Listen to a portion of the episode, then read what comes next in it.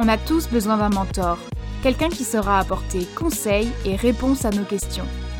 Dans ce podcast, nos invités partagent leur expérience pour vous aider à trouver votre voie.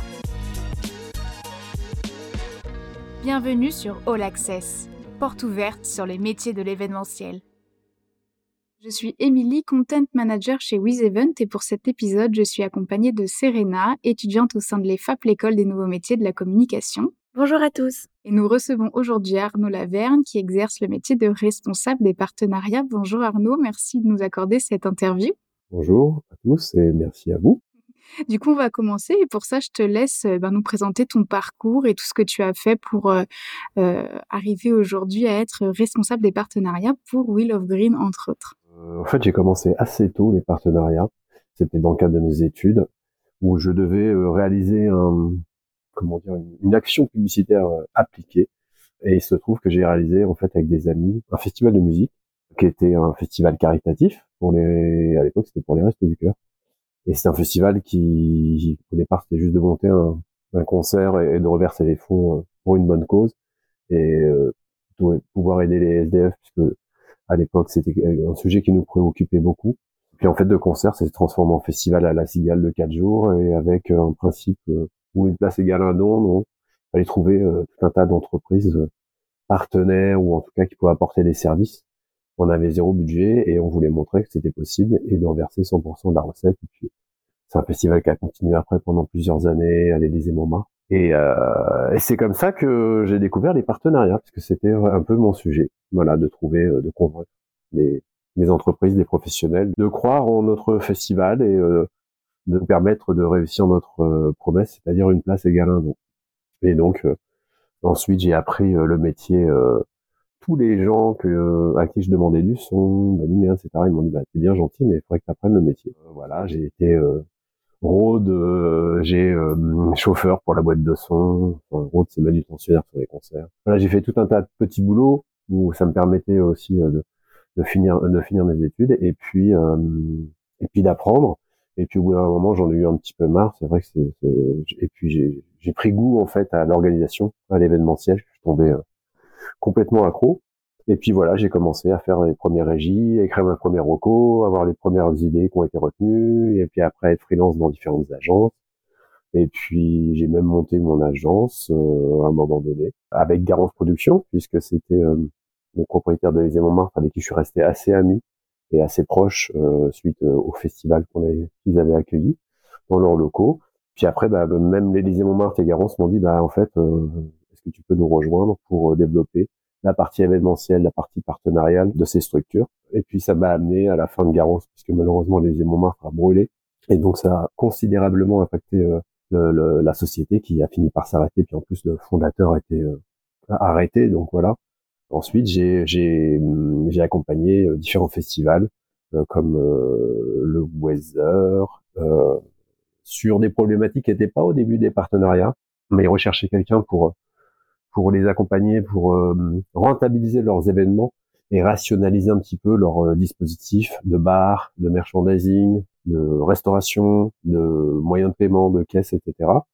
Et ça s'est très bien passé. Et puis ils m'ont dit, bah en fait, on n'arrive pas à trouver quelqu'un sur les partenariats. Est-ce que tu peux nous aider?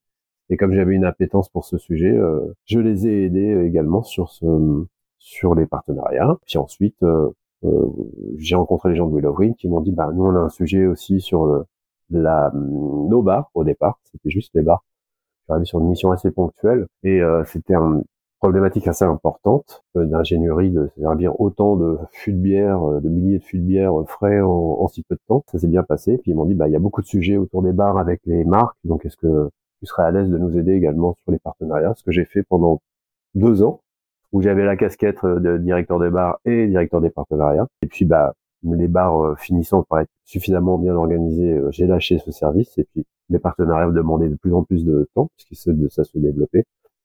Donc, aujourd'hui, ça fait depuis depuis deux ans, je je ne fais que les partenariats et les mécénats. Voilà. Et J'aurais aimé savoir, tu nous as parlé au tout début, tout début de ton euh, parcours que euh, tu avais commencé avec euh, une association et que tu avais monté ton festival.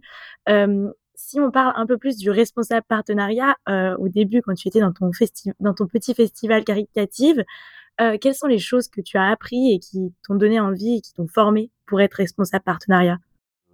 D'être plutôt débrouillard, d'être convaincant, de croire en son projet et d'arriver à d'être assez bon vendeur et d'arriver à, à, convaincre mes interlocuteurs qu'il fallait qu'ils nous aident.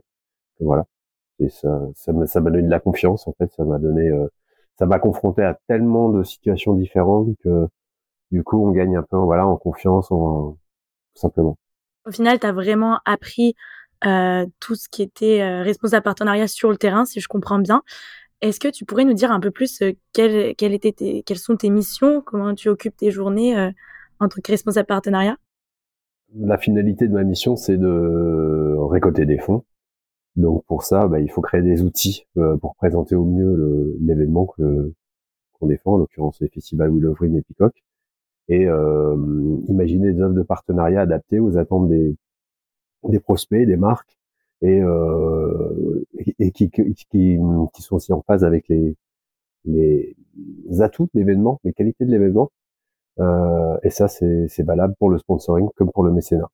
D'accord. Donc, euh, en question sponsoring ou mécénat, euh, tout ce qui est partenariat, je vais avoir une question un peu plus technique.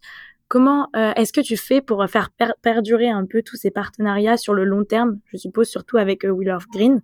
Sur le long terme, bah disons que ce qui est, intéressant de, de, sur le long terme, c'est surtout des partenaires importants euh, qui vont s'inscrire sur le long terme, euh, parce qu'on va apprendre à se connaître, parce qu'on va bonifier l'histoire, parce qu'on va euh, on, on, va parfois corriger un petit peu ou euh, euh, et donc voilà, c'est une question de, de relation de confiance aussi, d'envie de travailler avec les uns et les autres, de l'histoire qui peut faire sens et qui peut durer. C'est un peu l'idée hein, quand on est responsable des partenariats, c'est d'essayer de fidéliser euh, les partenaires de manière à pouvoir euh, euh, voilà les améliorer et puis surtout l'année d'après de pas repartir à zéro et, et avoir déjà des partenaires qui, qui, qui, sont déjà engagés sur le sur l'événement suivant.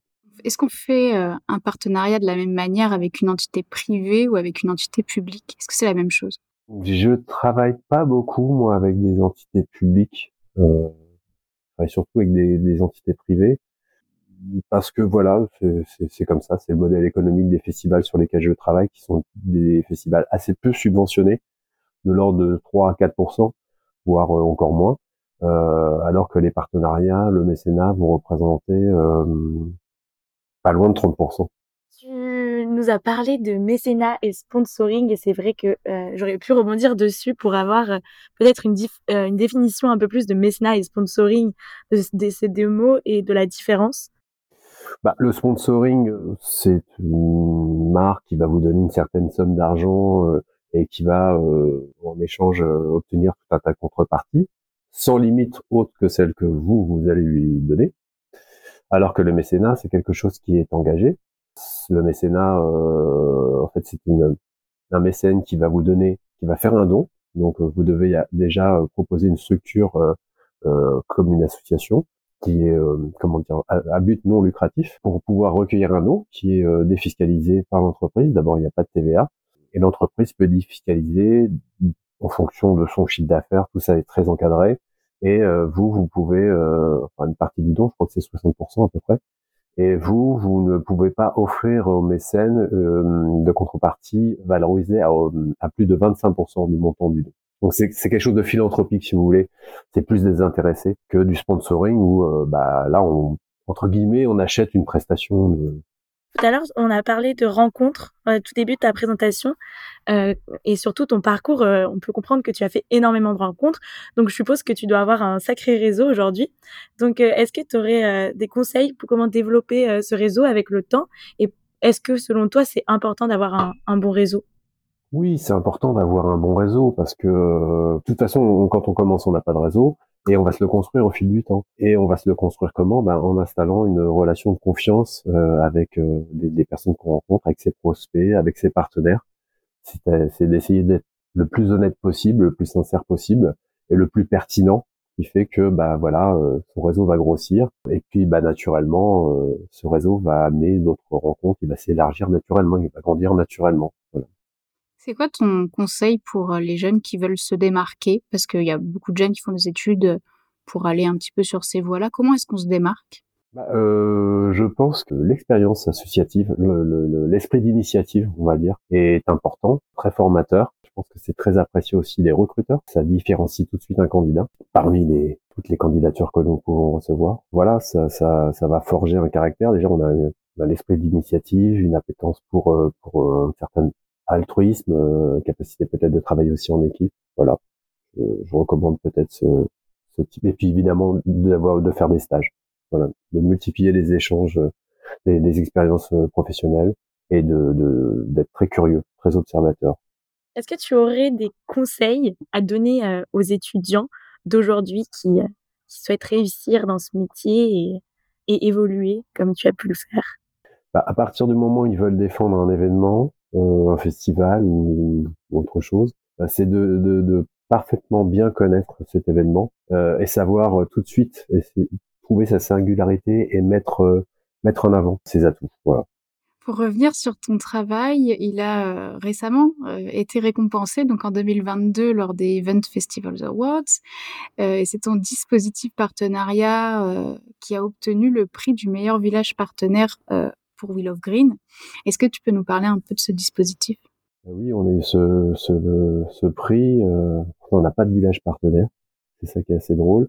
Mais euh, en fait, oui, c'est on a, on a été récompensé du travail qu'on peut faire parce que d'abord, on a beaucoup de partenaires. C'est une euh, nécessité pour le festival, qui est plus qu'un festival de musique. Il y a beaucoup de, de prises de parole, entre guillemets, désintéressés, qui fait un fils un peu de laboratoire événementiel, donc forcément, qui coûte, euh, qui coûte cher, donc il faut le financer. Donc on a, on a beaucoup de partenaires, mais on arrive à, à les fidéliser, on arrive à très bien les intégrer, on arrive à contextualiser un petit peu aussi leur euh, leur présence. Je pense que c'est euh, c'est ça qui est récompensé à travers cet awards. Ok. Et tu saurais me dire comment est-ce qu'on se renouvelle et comment est-ce qu'on continue de rester pertinent pour attirer les partenaires dans ce qu'on leur propose? Je vais prendre l'exemple de Will of Green, mais c'est euh, c'est un festival, c'est souvent l'événement qui fait la différence, et qui au fil des éditions va se développer, va s'améliorer. Et, euh, ensuite, bah voilà, c'est continuer à, adapter ses offres, à construire des offres euh, attractives qui répondent euh, aux attentes des entreprises, des marques et aux, et aux besoins d'événements du festival dans la mesure du possible.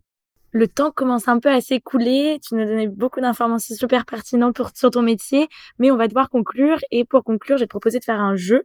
Donc, ce jeu va consiste simplement, je vais te poser des questions et tu vas devoir me répondre en une phrase, en un mot, en fait, avec ce qui te vient à l'esprit. C'est tout bon? Ok. Ok, c'est parti. Être responsable des partenariats, c'est? Un bon ambassadeur. Les trois outils du parfait responsable partenariat. Une top présentation, un beau dispositif de veille, un outil de coordination parce qu'on va travailler avec plein de services. La qualité numéro un nécessaire?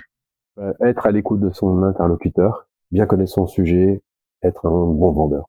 Quel conseil donneriez-vous à votre vous d'il y a dix ans? Ne pas se décourager, de persévérer, d'essayer de, de s'enrichir des, des expériences. Merci. Merci Serena de m'avoir accompagnée à l'animation de cet épisode et puis merci évidemment beaucoup Arnaud pour ta présence et tes précieux conseils pour ceux qui nous écoutent. J'espère que justement euh, nos auditeurs ont pu en apprendre davantage euh, sur ton métier. Et il est maintenant temps pour moi de vous dire à très vite dans un prochain épisode de la saison 3 de All Access pour découvrir un nouveau métier de l'événementiel. Ce métier vous a plu ou vous souhaitez en découvrir un autre? Abonnez-vous à notre compte et écoutez tous les témoignages des mentors de l'événementiel. Ce podcast est animé par WizEvent en collaboration avec l'EFAP, l'école des nouveaux métiers de la communication.